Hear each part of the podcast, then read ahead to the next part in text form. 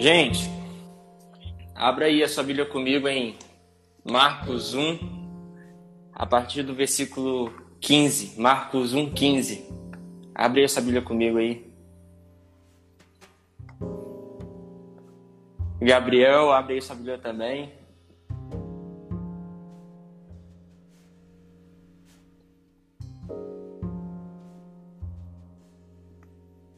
Abre aí, gente, vão abrindo aí.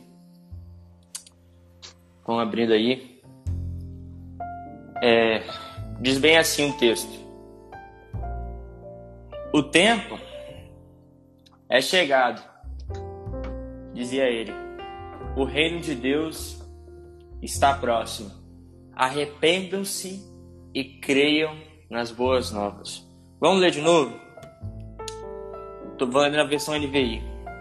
O tempo é chegado, dizia ele. Ele quem? Jesus. O reino de Deus está próximo. Arrependam-se e creiam nas boas novas. Amém. Irmãos, na semana passada nós falamos sobre o descanso da nossa justificação em Cristo. O descanso de quem nós somos em Cristo, do que Deus ele fez por nós através de Jesus. Só que hoje gostaria de expandir ainda mais esse assunto, trazendo para vocês o outro tema. Dessa vez falando sobre o poder da expansão da consciência, o poder da consciência da justificação, o poder da consciência do evangelho. O que isso implica para nós? A gente vê que nessa passagem onde Jesus ele, ele chegou e começou a pregar. E no primeiro sermão de Jesus, ele disse assim: Arrependa-se, pois o reino de Deus está próximo. Arrependam-se, porque o reino de Deus está próximo.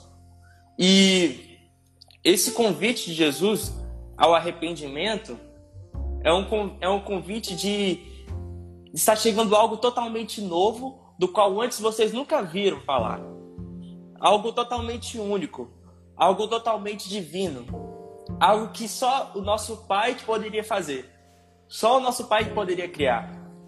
E é engraçado que essa palavra arrependimento no original, ela não quer dizer é, aquele sentimento de tristeza profunda é, ou reação a alguma coisa que a gente fez. Normalmente nós associamos arrependimento a emoções que a gente sente, né, de pesar, aquele peso. Só que existe uma palavra no grego, no Novo Testamento, que se, que se resume a esse tipo de arrependimento, que é mais sobre emoções, sobre pesar. Essa palavra que significa isso é metamelomai.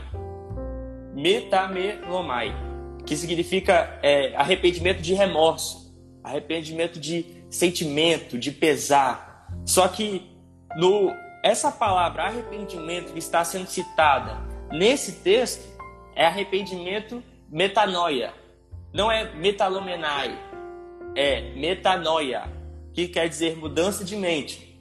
Só que eu já ouvi é outras pessoas, outras pessoas dizendo é, sobre uma outra forma de olhar metanoia, né? Porque meta significa, separando as palavras, meta significa além e noia significa pensamento ou consciência. E a melhor é, forma que eu ouvi de significado de metanoia é a expansão da consciência.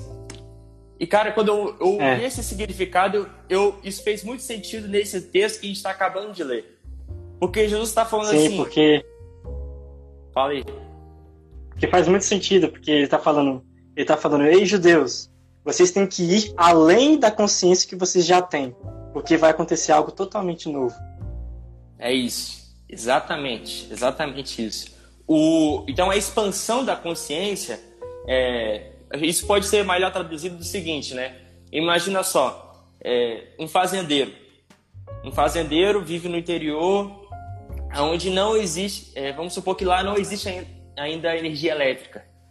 E aí ele usa para conservar alimentos, ele tem que enterrar alimentos ou jogar sal é, para para ele ter luz, luz, ele tem que acender lampiões. É, para ele eh, cozinhar as coisas, ele tem que usar o fogão a lenha.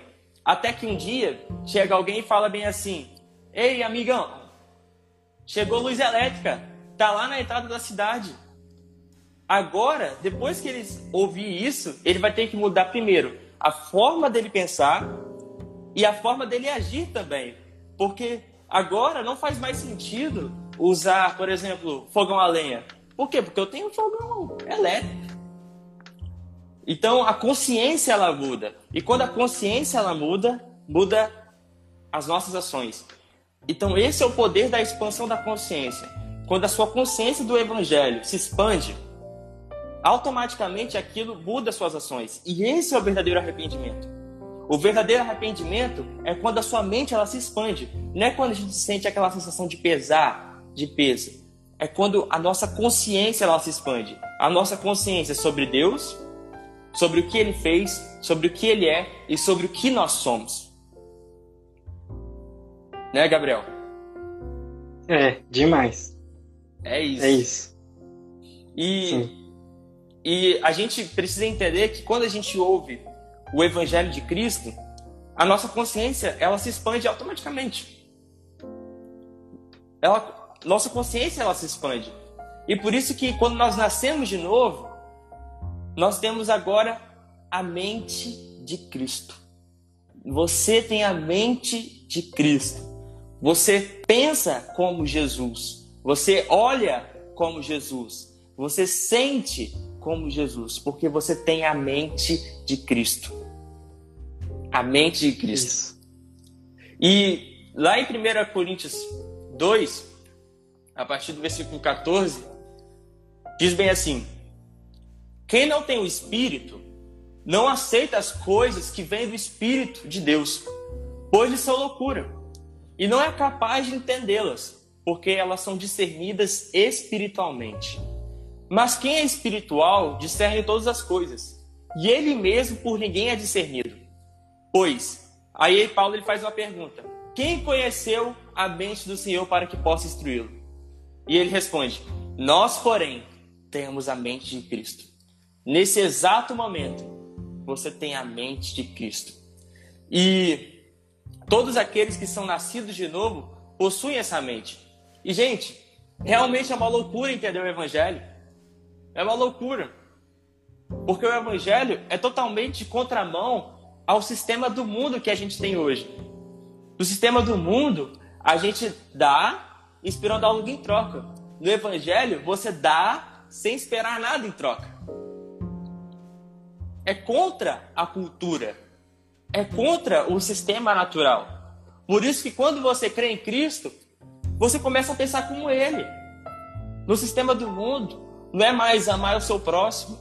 É, no sistema do Evangelho não é mais amar o seu próximo. No sistema do Evangelho é amar os seus inimigos. Expandiu. É além. É isso, é além. Está além além. E, e Deus ele proveu isso para nós. Deus que nos concedeu essa mente de graça, de graça.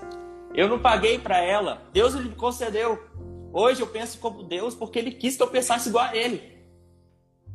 Né, Gabriel? aí, Rebeca, Rebeca usando minha frase aí, ó. O evangelho é um sonho. O evangelho é um sonho. É isso. É um, é um sonho, sonho, que ninguém sonhava até Jesus. É isso aí. Engraçado, é Jonathan, isso aí. Que é, é sobre isso que Paulo está falando nesse capítulo 2 aí. Ele cita o profeta Isaías. Ele fala assim: olha, o profeta Isaías disse: ninguém tem acesso à mente de Deus. Ninguém. Aí Paulo fala: nós, porém. É como se, imagina, Paulo olhando para Isaías falando: Isaías, você não tem, mas nós, porém, temos a mente de Cristo. Porque aquilo Sim. que Deus, aquilo que olho não viu, ouvido não ouviu e mente nenhuma imaginou, Deus preparou. É isso que Isaías estava dizendo. E às vezes a gente usa essa passagem no futuro, né? Não, Sim. coisas maiores estão por vir, né? Aquilo que Lá ninguém imaginou, Deus está preparando, mas é, esse, vers... esse versículo está no passado. Aquilo que Isaías estava falando, aquilo que homem nenhum imaginaria, ou olho nenhum viu, ouvido nenhum viu, Deus estava preparando. Aí Paulo fala, e a nós foi revelado. Sim. Então é incrível. Deus escolheu revelar ao homem a sabedoria eterna que ele tem. Deus escolheu contribuir a eternidade da mente dele conosco. Então, o evangelho é exatamente por isso que nós hoje mudamos o nosso comportamento. Porque hoje nós, nós pensamos como Deus. É, a graça de Deus, ela tira, tira toda. É, como posso dizer? Ela tira a graça do pecado. A graça de Deus tira a graça do pecado. E, então, eu não quero mais. E uma vez perguntaram: deve ser chato ser cristão, né? Você não pode fazer isso, não pode fazer aquilo e tal. Aí ela falou assim: aí eu respondendo, irmão, que não é que eu não posso fazer isso ou aquilo. É porque eu não quero. É simples, é porque eu não quero. Não faz mais sentido com uma mente expandida o pecado. Entendeu? Então, tudo isso, o Evangelho de Cristo, hoje, para nós, nós temos um bom comportamento, nós seguimos uma conduta, não porque nós nascemos de novo e temos agora a mente de Deus. E, gente, é, para a gente seguir adiante aqui, Abre aí sua Bíblia comigo em 2 Coríntios 10, a partir do versículo 33. Isso aqui só foi uma introdução para a gente poder chegar a esse versículo. O evangelho, o evangelho, é expandir a consciência, o evangelho é uma mudança de mente, é um, algo totalmente novo, algo totalmente de Deus. Quando nós cremos em Cristo, nós temos essa consciência de graça e só que existe uma guerra. E essa guerra é exatamente a, a verdadeira guerra espiritual. A verdadeira guerra espiritual é a, é a batalha da mente. É a guerra da mente. Porque aonde o inimigo ele pode tocar agora é lançando dardos inflamáveis na sua mente, na sua consciência. Vamos ler agora esse versículo aqui, para a gente poder entender melhor isso. É, 2 Coríntios 10, versículo 13. Paulo ele diz bem assim: porque andando na carne, não militamos segundo a carne. Porque as armas da nossa milícia não são carnais, mas sim poderosas em Deus para a destruição das fortalezas, destruindo argumentos, ou em outras versões, sofismas, e toda a altivez que se levanta contra o conhecimento de Deus, e levando cativo todo entendimento à obediência de Cristo. Gente, Eita. é isso. O que que Paulo está falando aqui? Primeiro, ele começa dizendo, é, porque andando na carne não militamos segundo a carne. Ou seja, a nossa consciência agora não é naquilo que nós pensamos de uma mente carnal, mas uma mente espiritual. Nós não andamos segundo a carne, apesar de nós estarmos em carne agora. Nesse exato momento eu moro no corpo, eu estou em carne, só que as minhas armas, elas não são aquilo que eu posso fazer. Não é aquilo que eu posso fazer. E é isso que Paulo está falando. Porque andando na carne, não militamos segundo a carne. Nós não fazemos segundo a carne. Mas, por quê? Porque as nossas armas, elas são espirituais. O que são essas armas espirituais? São as armas que Deus ele nos concede pelo Evangelho. Isso está escrito onde? Lá em Efésios 6 o capacete da salvação, é. a espada, é o escudo da fé, é, a couraça da justiça, o cinto da verdade, os calçados do evangelho da paz. Se você olhar, tudo isso é, são armas do fruto do evangelho. A couraça da justiça, o escudo da fé. Sim. E, e o que, que Paulo está falando aqui? Que essa, nós temos que utilizar as armas espirituais para combater fortalezas. E o que, que seria essa, essas fortalezas? É o que, que o diabo ele quer colocar na sua mente.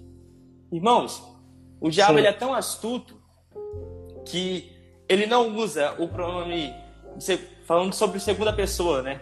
Ah, você é pecador. É. Ah, você é um miserável. Ah, você não tem jeito. Ele não usa isso. Sabe o que ele fala? Ele fala: Eu sou pecador. Eu sou um miserável. Eu não tenho jeito. Aí eu você acha que é você é seu próprio pensamento. Exatamente isso. Porque ele é astuto. Ele quer que você pense é. como um miserável, como um derrotado, como um pecador, porque ele sabe que se a Ele é mentiroso. É isso aí. Porque ele sabe que se a sua mente ela estiver limitada, ela não estiver expandida, o seu comportamento vai voltar a ser o que você era antes. A mente limitada Sim. é a mente de Adão. Antes de Adão uhum. pecar, ele tinha uma mente ilimitada. Ilimitada. Mas depois que Adão ele pecou, a mente dele ele ficou limitada, limitada a pensar como um pecador. Mas aí Cristo conquistou para nós uma nova liberdade, uma nova maneira de pensar, uma nova maneira de expandir essa consciência. Mas aí o que o diabo faz? Volta a pensar como Adão aí. É. Não, você é um miserável. Você é um pecador. E, e quando isso acontece, e eu creio nisso, aí eu começo a criar o quê? Fortalezas. Fortalezas. É. E aí, por mais que a gente fale com a pessoa. Hum. E é massa que a gente falando disso, é, Tiago vai falar que o diabo está ao nosso redor como um leão procurando a quem possa tragar. É, ele vem disfarçado de leão. Ele vem disfarçado de uma coisa legal. Ele vem disfarçado de uma boa consciência. Então, vem aquele pensamento: meu Deus, eu tenho que fazer alguma coisa para ser aceito por Deus. A gente acha que é o Espírito Santo falando com a gente. Por quê? Porque é uma boa consciência. Pô, eu tenho que fazer alguma coisa. Mas é isso que Paulo está falando, ó. Mesmo estando nesse mundo visível, nós não agimos segundo as aparências. Não somos nós que fazemos alguma coisa. Nós temos que crer que Cristo fez algo por nós. Nós temos que crer nos esforços de Jesus e não nos nossos esforços. Sim. E é, é essa fortaleza que o diabo vai querendo encontrar na nossa mente. Peraí, como assim condenação? Não há mais condenação. Então isso é mentira. Uhum. Quando eu creio na verdade, qual é a verdade? Que não há mais condenação, aí eu sou livre. Sim. E é massa exatamente. que o diabo ele mentiu, ele mentiu, exatamente. Adão ele tinha um pensamento ilimitado. Só que o que, que o diabo fez? Hein?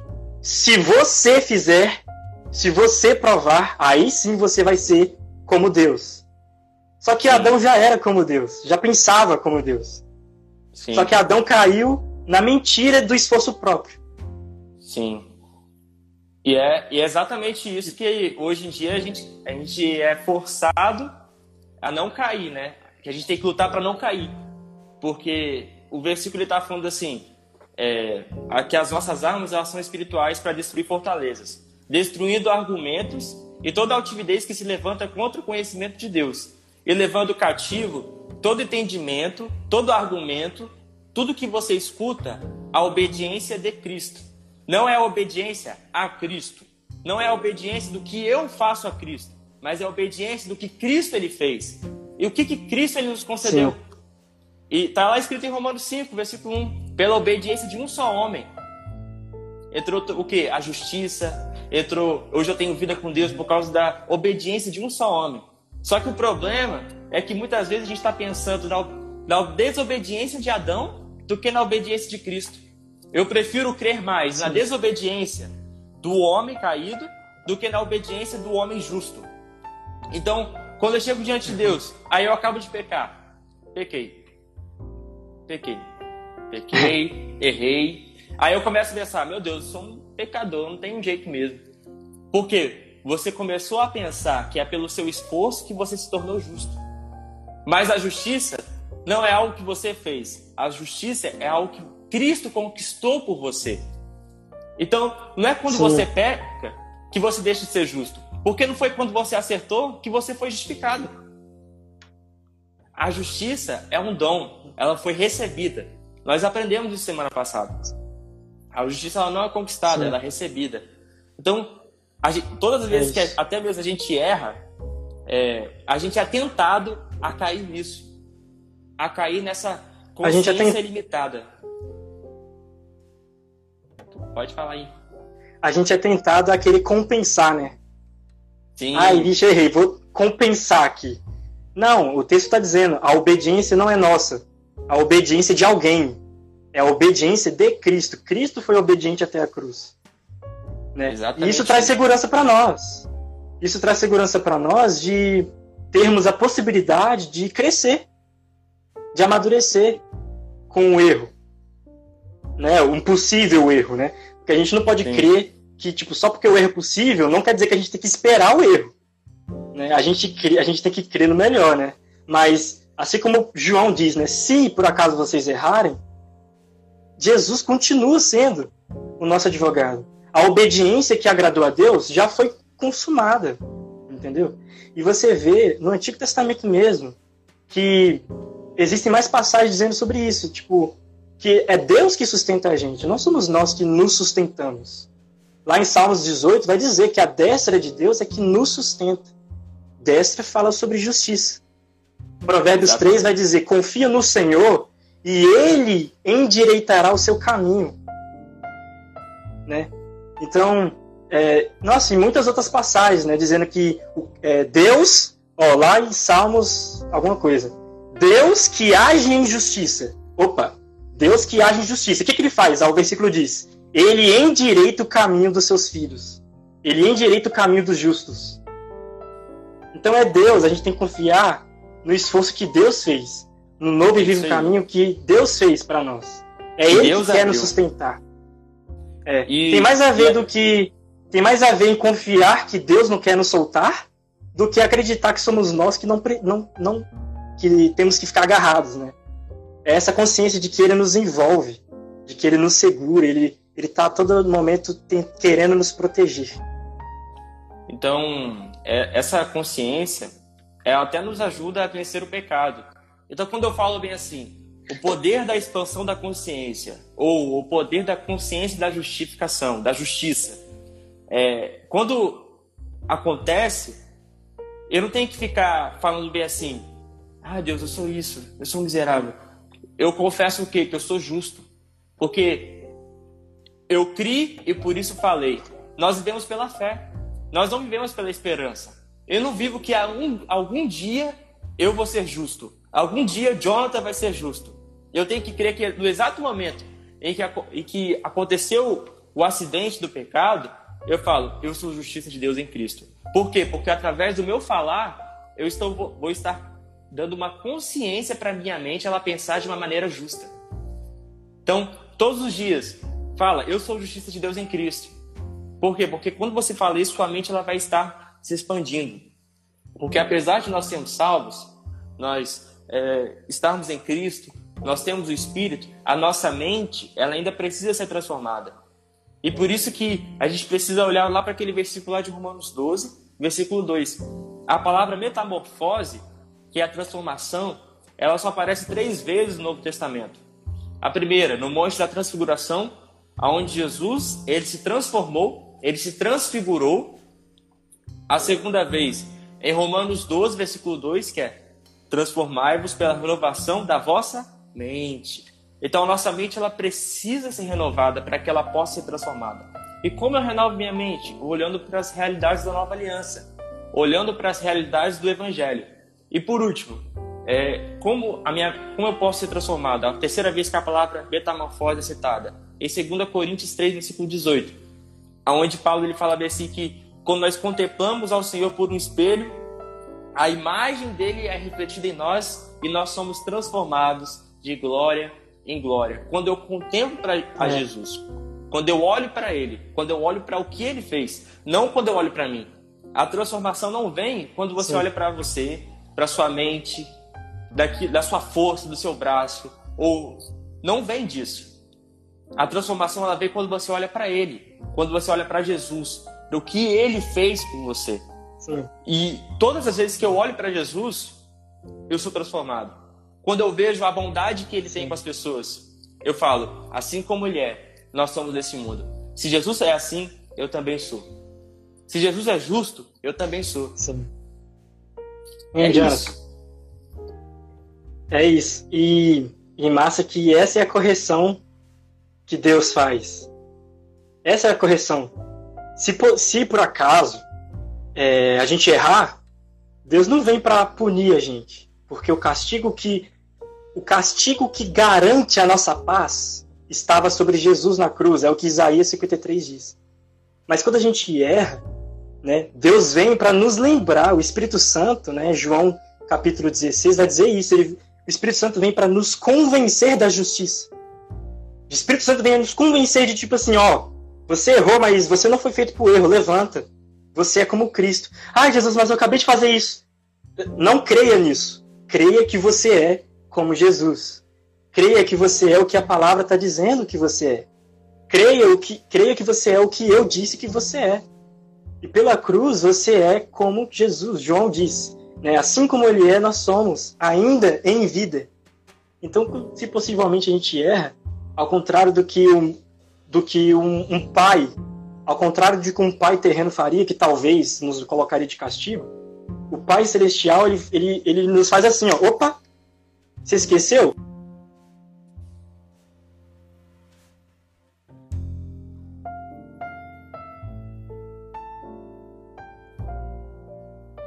É isso, exatamente isso. Gabriel, e a gente, sabe o que eu fiquei pensando esses dias? Que a gente, nós, no nosso meio cristão, fala muito sobre nós temos que morrer.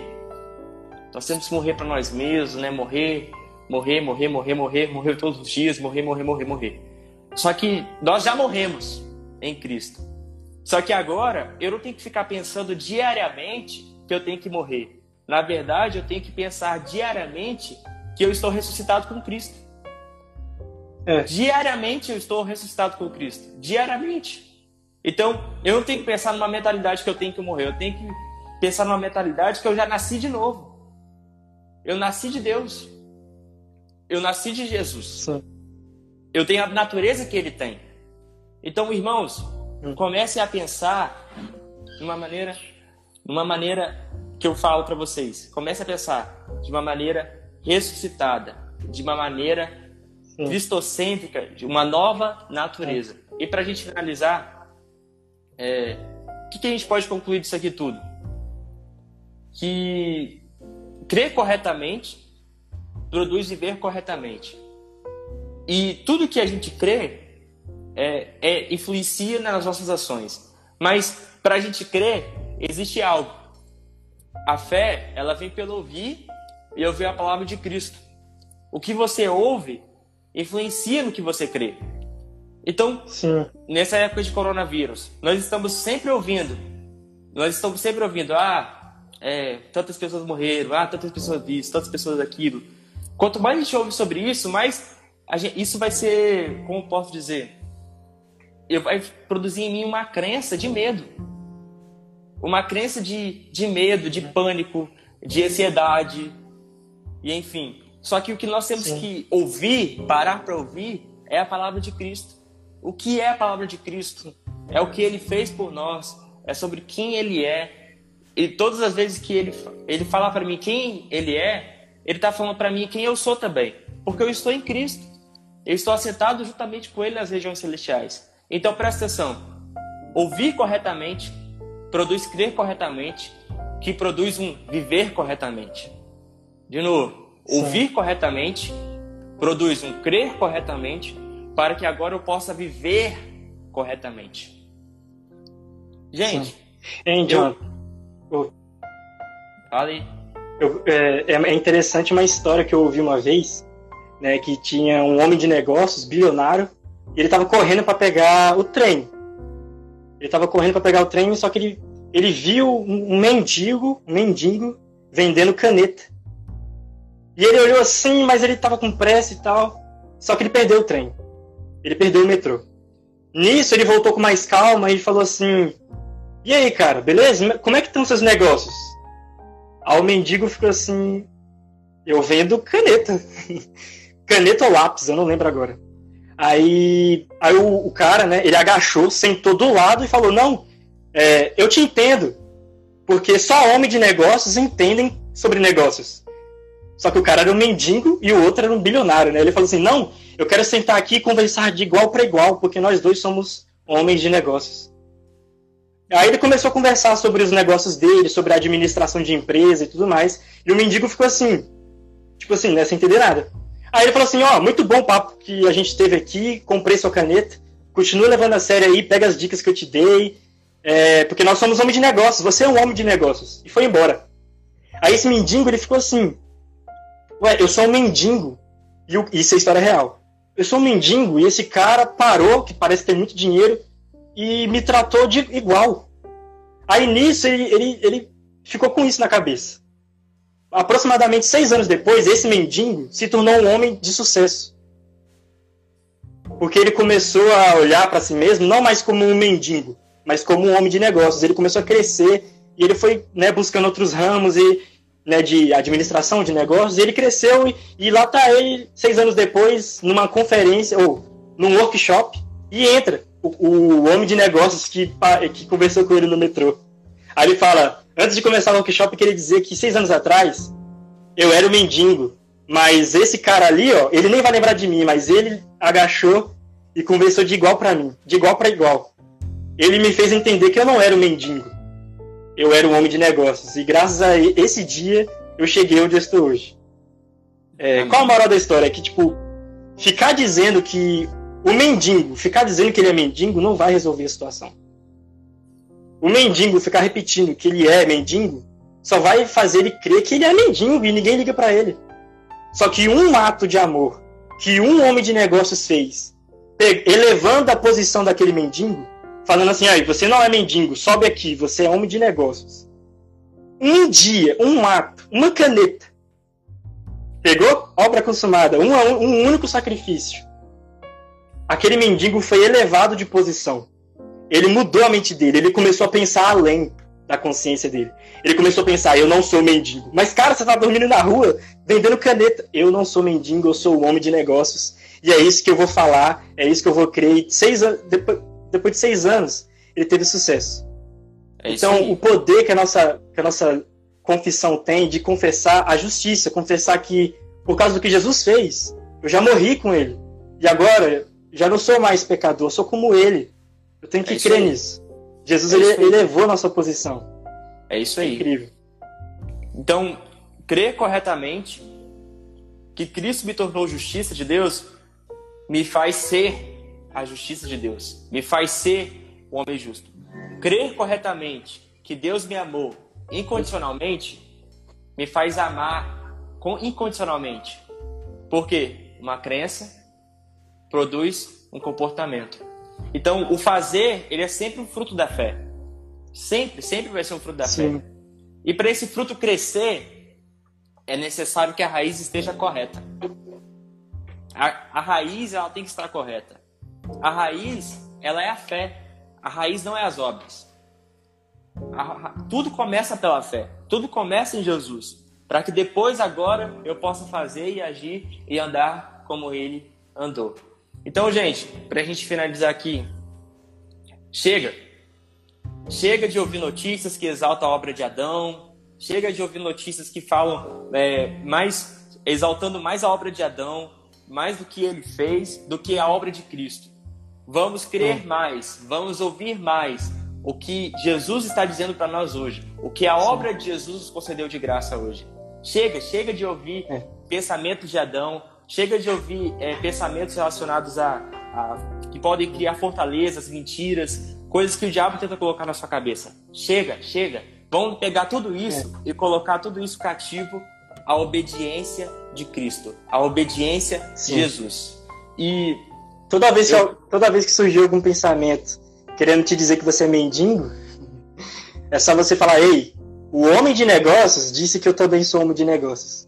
Ei, Jesus disse que eu já sou como ele, então não mais acusação. Sim, exatamente isso, exatamente isso.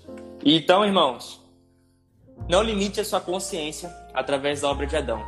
Expanda a sua consciência, sabendo que você é como Jesus. Chega de limitar a consciência. Você tem uma consciência expandida agora, por causa de Jesus Cristo. Vamos Amém. orar? Vamos orar então? Vamos, vamos. Senhor, nós te agradecemos, Pai, por, pelo ensino que o Senhor nos concedeu aqui, Pai.